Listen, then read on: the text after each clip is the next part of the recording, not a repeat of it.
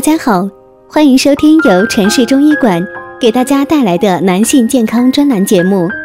如果大家在两性生理方面有什么问题，可以添加我们中医馆健康专家陈老师的微信号二五二六五六三二五，免费咨询。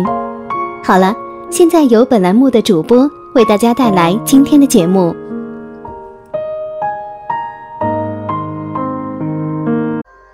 听众朋友们，大家好，今天我们来讲一讲男女之事做得太频繁，真的会肾虚吗？现在社会上一些年轻人纵欲无度，造成肾脏早早的虚衰，给身体带来巨大的伤害。如果你出现眼圈焦黑、腰疼、腿软、反应迟钝，记忆力减退、怕冷等症状就要小心了，这些都是肾虚的表现。曾经有位中年男性来找我看病，他说自己胳膊疼了两年多也不见好，疼的地方曾经骨折过，当时手术很成功，可骨折后一年就出现了这个毛病。我问他。骨折后百天内是否同房过？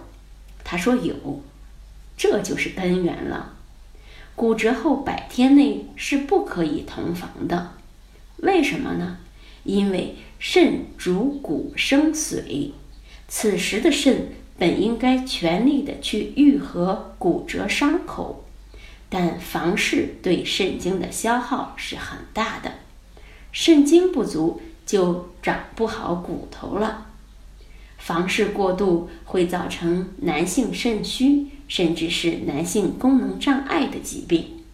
所以建议大家过夫妻生活一定要有所节制。对于青壮年男性来说，如果是因为房事过度引起的肾虚，一般多是肾阴虚，平时可吃一些六味地黄丸。饮食上多吃些枸杞、桑葚、黑芝麻、山药这些食物，待我们双肾阴阳平衡之后，再根据情况适当的进补。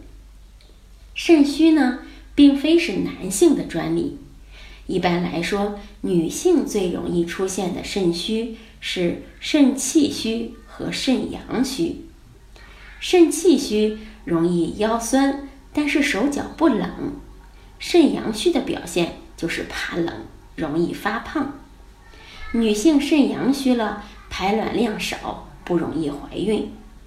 如果是肾气虚呢，就要保持良好的生活习惯，吃点补肾的东西，比如核桃、芝麻、黑豆。